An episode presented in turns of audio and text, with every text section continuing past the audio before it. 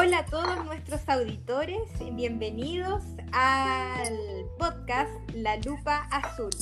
Por acá les habla Carolina Pucci, enfermera, especialista en geriatría y doctora en enfermería, ¿por qué no decirlo? Y a mi lado, en realidad no a mi lado, sino que un poquito más lejos, se encuentra... A la distancia. Bernardo Saldías, enfermero, eh, futuro magíster en enfermería, estamos ahí en proceso. Eh, y aquí estamos una vez más juntos, virtualmente, en un nuevo capítulo eh, que hemos preparado para hoy. ¿Cómo estás, Carito? Hoy, bien, ¿sabes qué? Dentro de todo bien, pero te cuento que hoy día sufrí. ¿Por qué?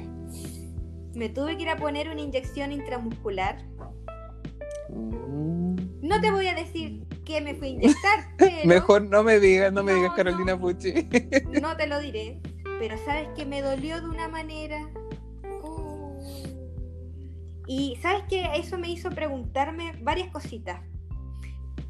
Primero, ¿hay, ¿existirá alguna técnica especial para poder disminuir el dolor en las punciones intramusculares? Porque créeme que vi elefantes verdes volando y burros azules también. Al mismo tiempo, al mismo tiempo te lo digo. o sea, dolió, dolió.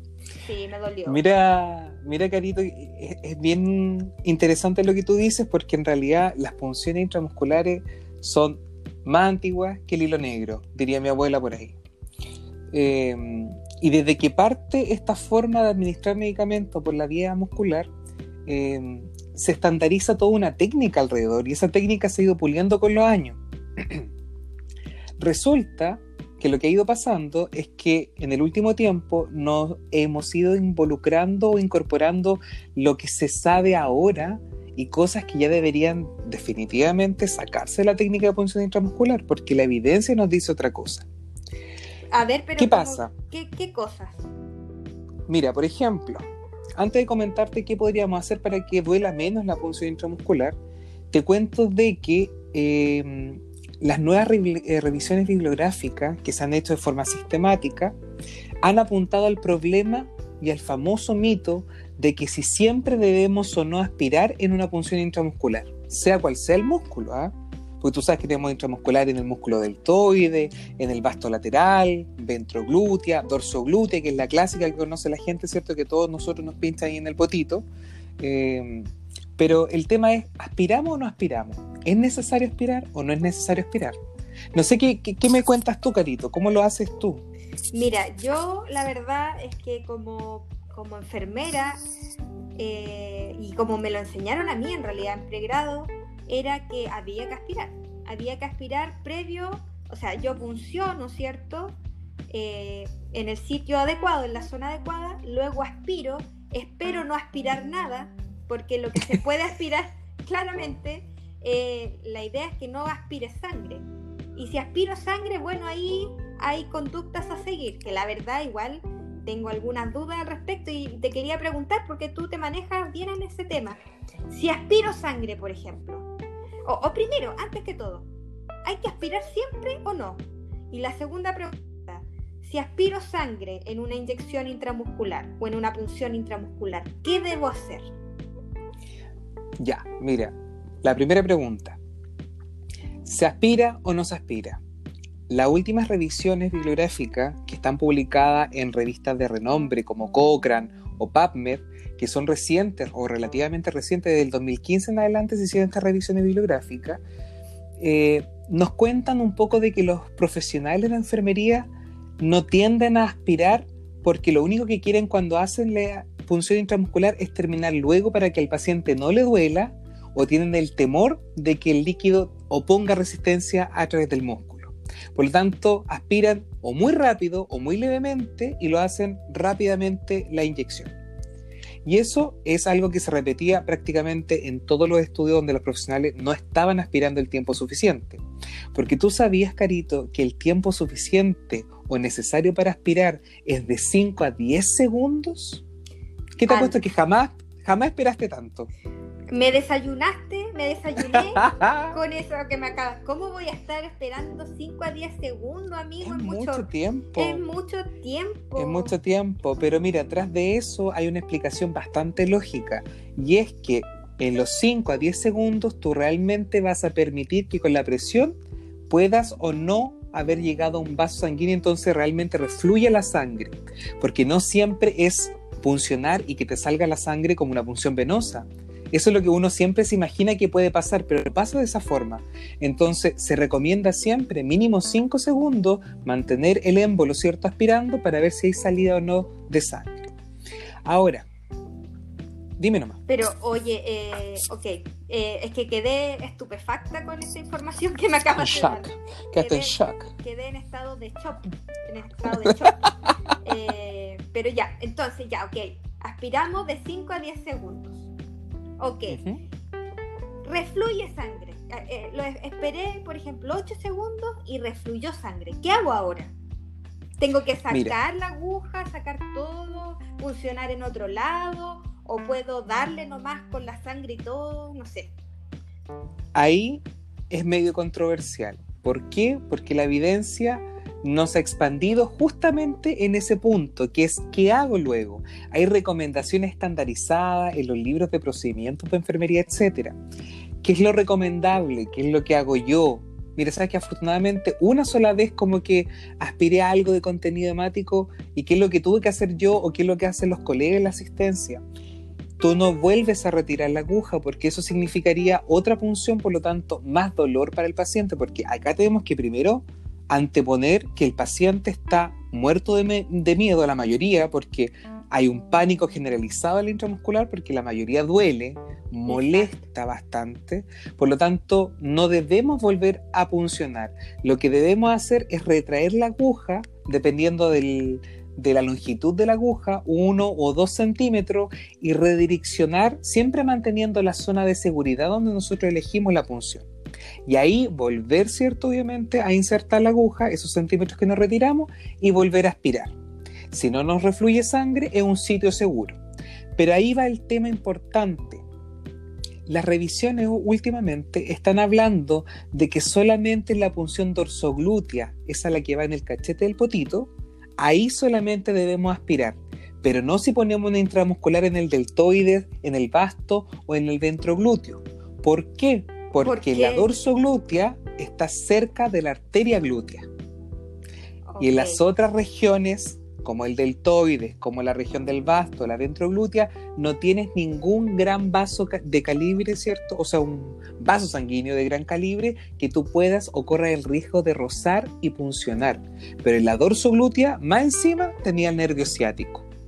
Exacto. O sea, en realidad podríamos decir que eh, si funcionamos en un sitio distinto al dorso glúteo, eh, el riesgo de que caiga o, llegue el medicamento a la vía sanguínea es bajo, es mucho más bajo que En, las zonas eh, glútea, por eso no es indispensable la aspiración en las otras zonas.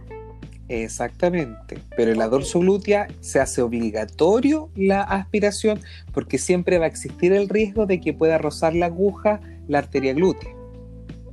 Ya, ok, entiendo. Oye, amigo, pero ¿sabes qué? Me, me, acordé de una experiencia que, o sea, no de una experiencia, muchos pacientes me han comentado que luego de una punción intramuscular, que probablemente sea en la zona dorsoglútea, eh, salen cojeando. Oye, qué cruel. Te ríes, pero. Es que yo me río porque a mí igual me pasa lo mismo. Yo soy sensible en esa zona porque como que tengo poco músculo, entonces me duele, me duele la inyección. Pero eso será, ¿por qué crees tú? ¿Porque pasan a rozar el nervio ciático? Es que estrictamente si lo pasaran a rozar, ese, ese pobre cristiano, como diría mi abuela, no saldría caminando de partida. Claro. Porque el daño, el daño es inmediato generaría inmediatamente una manifestación en lo motor de esa extremidad, en el movimiento. Ok. Ahora, eh, dime. No, te quería preguntar entonces, porque una de las cosas que más eh, uno trata de evitar en todo tipo de punción, pero sobre todo en la intramuscular, es el dolor.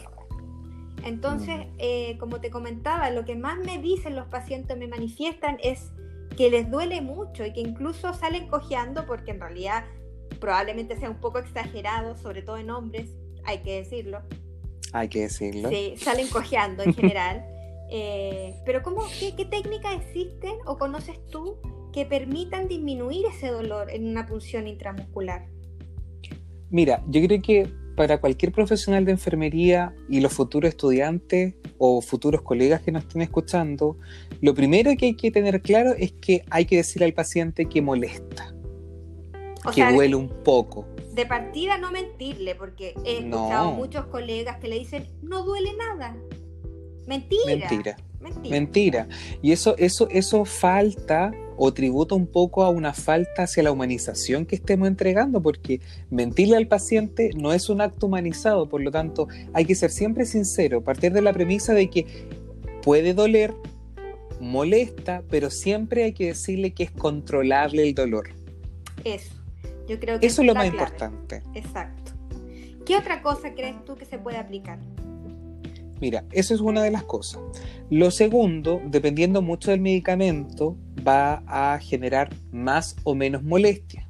Todos conocemos que los, que los medicamentos que se ponen en la vía intramuscular, que son oleosos, aceitosos, tienden a doler mucho más porque se tienden a absorber mucho más lento.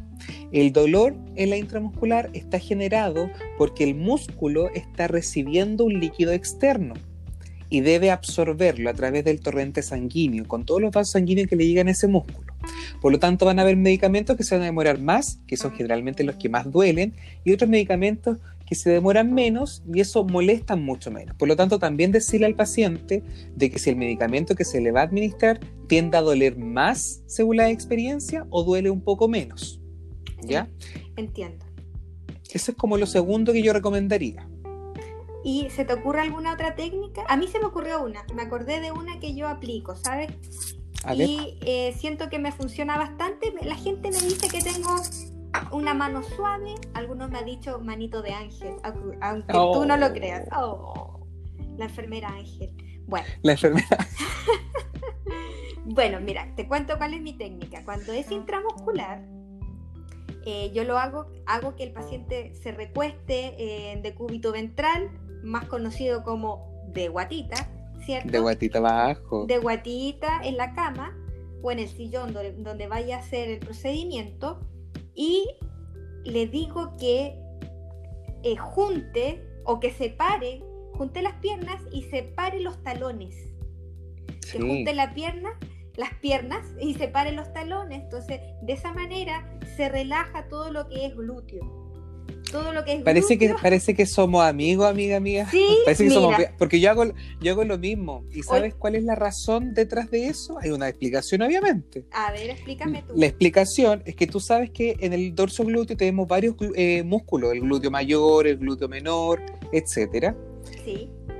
Y lo que pasa es que tienen direcciones de contracción distintas por lo tanto, cuando tú haces ese ejercicio de las rodillas juntas y los pies separados como un pingüino pero invertido, ¿cierto? Hacia adentro las, las puntitas de los pies, lo que generas es una relajación y impides de que esos músculos se tiendan a contraer en sus direcciones normales, por lo tanto la aguja no tiene ninguna mm, resistencia al paso.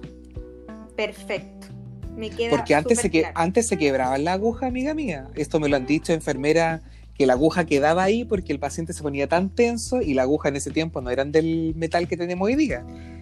Me muero, me muero de ese dolor. No, no me lo quiero ni imaginar.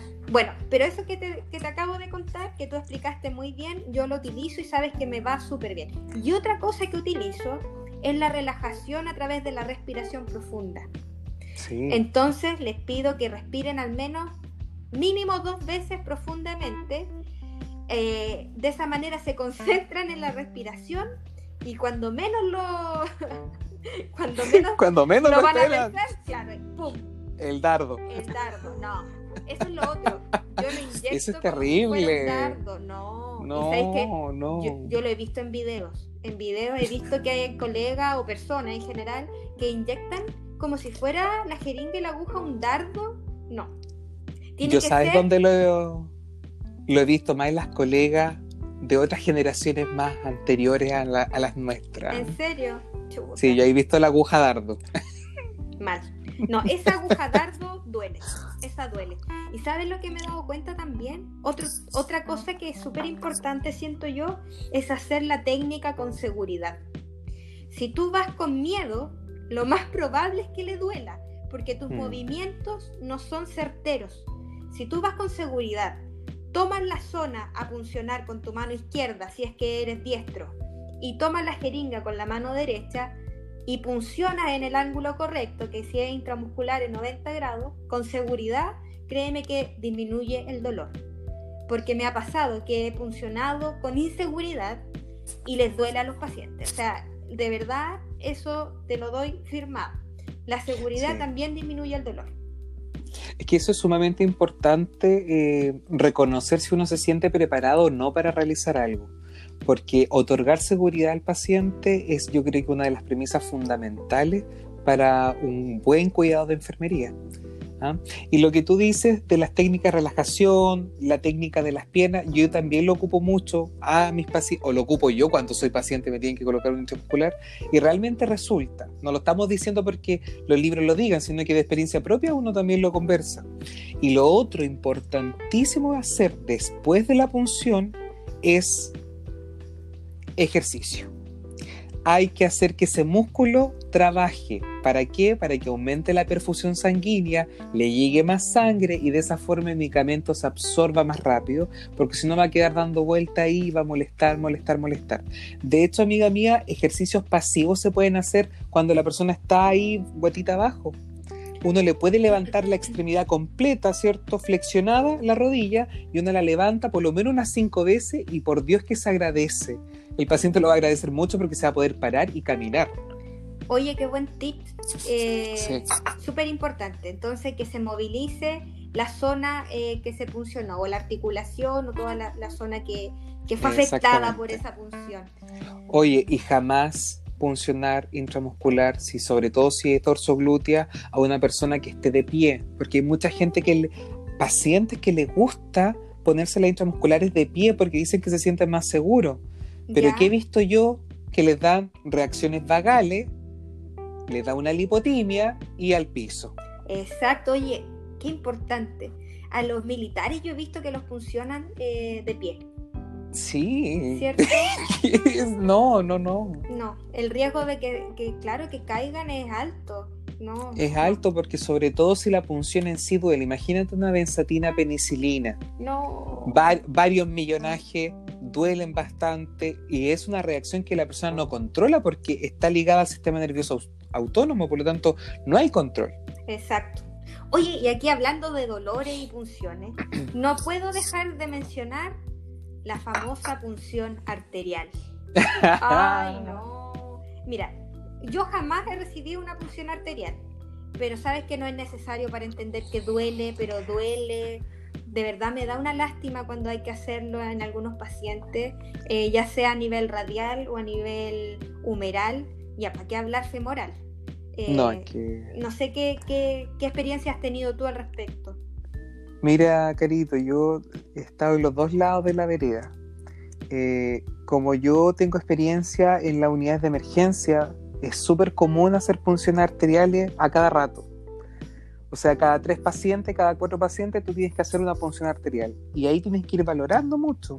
Desde la radial, humeral y femoral, cuando llegan a reanimación y vienen mal perfundidos, te vaya la femoral al tiro, segura y listo. Ahora, uno siempre le dice, o yo le decía a los pacientes, siempre, oiga usted, respire profundo, no mueva la mano porque va a sentir que le da la electricidad, porque esa es la sensación que ellos refieren, como que le da la corriente y la saca. Entonces yo le decía, usted mantenga la mano, mantenga la extremidad, ¿cierto? Eh, sin moverla y mientras más rápido yo lo haga, más rápido salimos del dolor y del trauma. Y siempre hablando así, ¿ah? pero, pero un poco ignorando que realmente es traumático.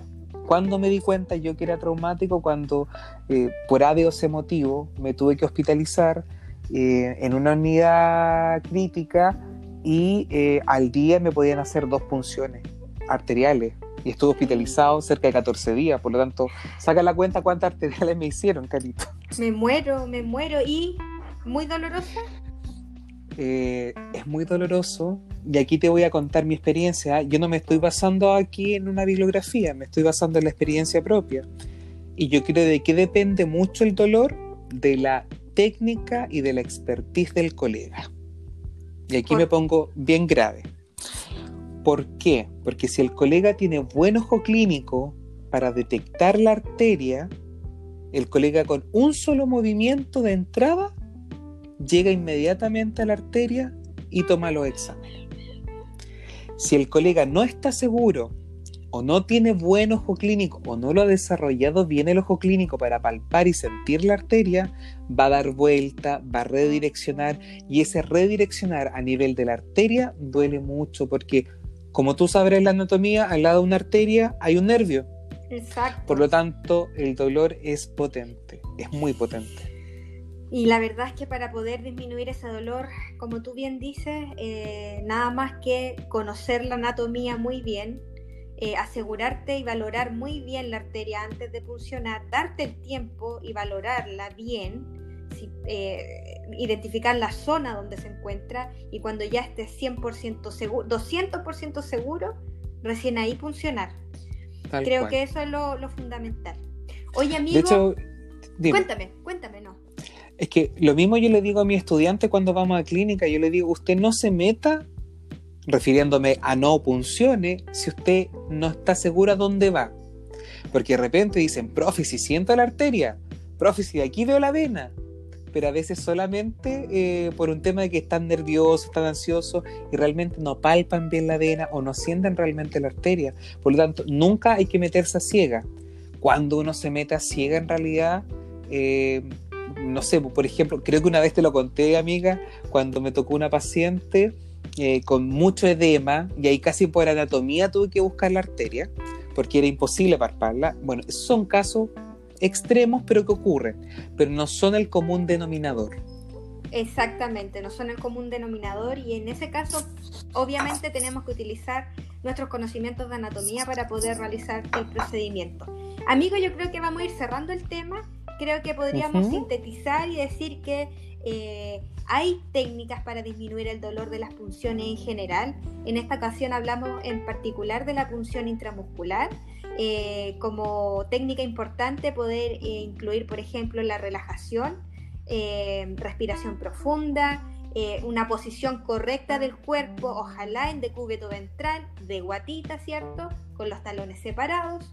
Otra cosa súper importante que muchas veces dejamos de lado, explicarle al paciente qué le vamos a hacer y decirle la verdad. O sea, de que va a molestar, va a molestar, incluso puede Pero es tolerable. Pero es tolerable, exacto. Y respecto a la punción arterial, yo creo que, bueno, como tú muy bien explicaste, es necesario conocer con certeza la anatomía, conocer muy bien la anatomía eh, para poder identificar dónde vamos a funcionar y valorar, valorar y valorar y después al final funcionar. Sí. o no? nuestros estudiantes se ríen cuando nosotros le damos tanto énfasis a la valoración, pero por Dios que la hacemos cada dos minutos. Eh, el, profesional de enfermería valora, revalora y vuelve a valorar en todo momento, porque esa es nuestra principal guía para hacer buenos cuidados de enfermería. Y con lo que hemos conversado de las funciones, invitar a los colegas invitar a los docentes de que nos vayamos actualizando, de que vayamos incorporando la nueva evidencia y que dejemos un poco atrás lo clásico de las técnicas de enfermería, que no son, no digo que estén malas las técnicas, pero gracias a la investigación hemos ido comprobando algunas cosas, nos vamos quitando otras cosas y también hemos agregando otras cosas. Entonces, siempre, y yo creo que este es nuestro sello, Carito, eh, actualizarse. Exacto, amigo, me parece estupendo que lo hayas resaltado nuestros comentarios acá en nuestro podcast en general siempre van a estar vinculados a la evidencia científica que vamos encontrando, la más actualizada posible. Así que, bueno amigos, te agradezco, yo creo que fue un episodio súper interesante, aprendimos cosas nuevas, por lo menos yo aprendí cosas nuevas, y creo que es momento de decir adiós. Oh. Bueno, me despido a nuestros seguidores. Nos veremos próximamente en otro episodio con otra temática. Adiós, amiga mía. Que estés muy bien. Adiós, amigo. Eh, nos vemos pronto en un nuevo episodio y a nuestros seguidores y auditores eh, recordarles que tenemos un Instagram, la lupa azul, la guion bajo, lupa guion bajo azul, para que nos sigan y también nos puedan dar sus comentarios y la retroalimentación eh, respecto a nuestros episodios que para Bernardo, para Bernie y para mí Eh, eso, son súper importantes para poder ir mejorando día a día. Así que chao amigos, nos vemos. Chao, amiga. Sóbate, sóbate. Ah, cállate, oh. ya, chao, besitos. Chao, te quiero. Yo también, chao, chao. Música